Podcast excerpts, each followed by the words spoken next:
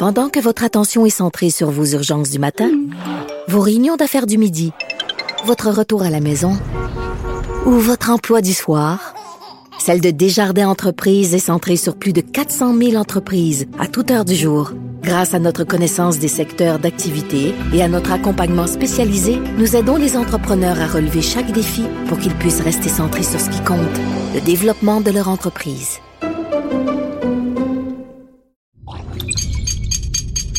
Cube Radio. Salut, c'est Charles Dran avec l'équipe dans 5 minutes. On s'intéresse aux sciences, à l'histoire et à l'actualité. Aujourd'hui, on parle d'alimentation. En 2016, il y a une publicité qui a fait réagir au pays du chocolat.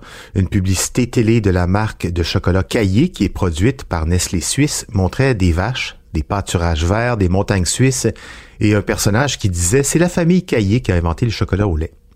Le propriétaire de la marque Peter a alors décidé d'attaquer en justice Nestlé Suisse parce que les propos de la pub étaient selon lui absolument faux. Il a fait entendre aux médias que le premier chocolat au lait a été créé en 1875 sur la rue des Bosquets à Vevey par Daniel Peter et non dans la fabrique de Broc, le lieu de production historique de la maison Caillé.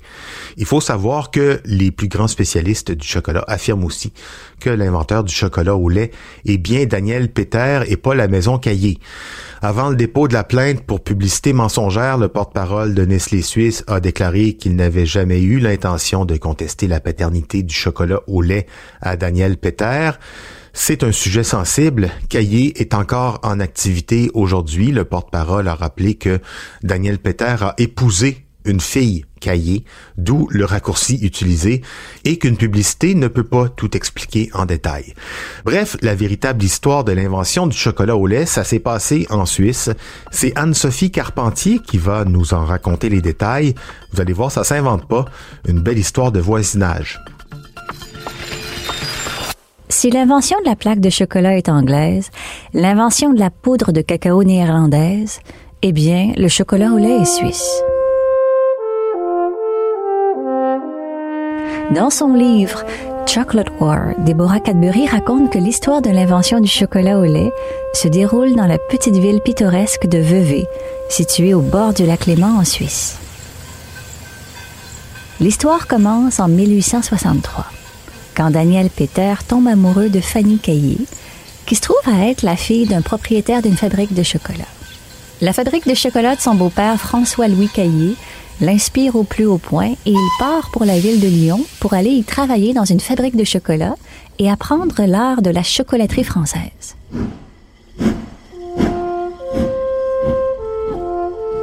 Âgé de 31 ans, Daniel Peter revient à Vevey en 1867.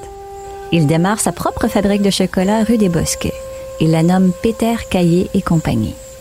Il avait en tête de créer le chocolat parfait. Mais selon les dires de la famille, il lui faudra une crise majeure pour y arriver et du même coup transformer le monde du chocolat et la place du chocolat dans le monde.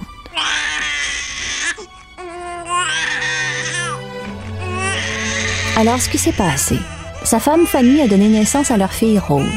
Mais Rose rejette le lait maternel, impossible à nourrir. À ce moment-là, Daniel Peter sera allé sonner chez son voisin très connu dans la ville. Alors, quand Daniel Peter s'est présenté sur le pas de la porte de son voisin, le pharmacien Henri Nestlé, eh bien, lui, il était sur le point de faire une avancée majeure. Il venait tout juste de commencer à vendre une poudre de lait pour des nourrissons. Il avait créé sa propre formule de lait en poudre. Daniel Peter et sa femme ont donc administré la formule à leur bébé rose. Et elle l'a bu et la formule remplissait tranquillement sa promesse. Le bébé a commencé à gagner du poids. Et la formule de farine de lait pour bébé a connu un succès foudroyant à partir de 1868, avec son lancement en Suisse, puis en Allemagne, puis au Royaume-Uni et puis en France. À ce moment-là déjà, Henri Nestlé pouvait déjà produire une demi-tonne de poudre de lait par jour. Ça a donné l'idée à Daniel Peter de commencer à expérimenter il pourrait combiner ses produits à base de chocolat avec la technologie utilisée par Henri Nestlé pour fabriquer son lait en poudre. Il a d'abord pensé à la création d'une poudre de chocolat au lait. Les gens mélangeaient déjà la poudre de cacao au lait pour en faire une boisson. Alors pourquoi pas déjà mélanger les deux et créer une poudre prête à l'emploi? Et pourquoi s'arrêter là? Il pourrait aussi essayer de combiner le lait et le chocolat sous la forme d'une tablette de chocolat solide. Ce serait encore plus sucré, plus crémeux, plus lisse en bouche que tous les chocolats noirs légèrement amers qui étaient sur le marché.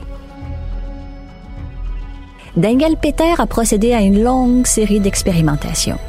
Quand il combinait la poudre de lait de Nestlé avec le cacao, la texture de la boisson était granuleuse.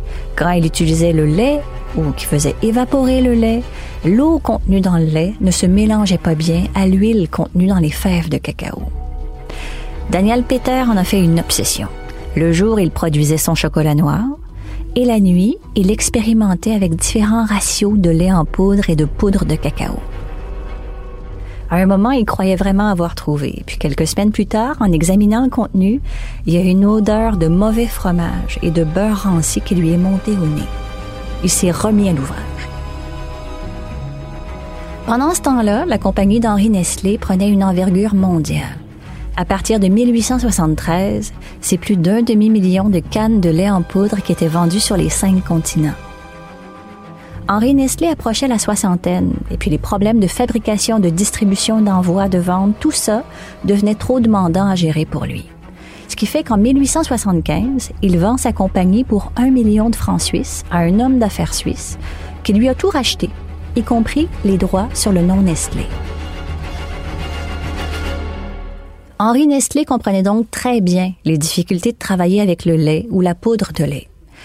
Ce qui fait qu'il a recommandé à son ami et voisin Daniel Peter d'approcher son compétiteur, Anglo-Swiss Condensed Milk Company.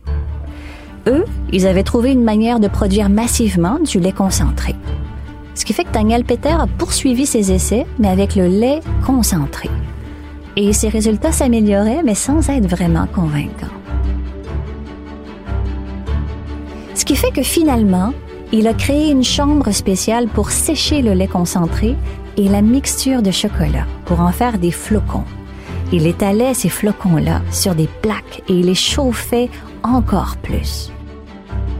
Finalement, en 1875, il a enfin trouvé la bonne formule qui donnait une boisson de chocolat soyeuse et crémeuse. C'était la première poudre de chocolat au lait prête à l'emploi. Oui, Daniel Peter n'était pas le premier chocolatier à essayer de fabriquer du chocolat au lait en poudre, mais il a été le premier à réussir. Il va poursuivre ses expérimentations et créer le premier chocolat au lait sous forme de tablette solide en 1880.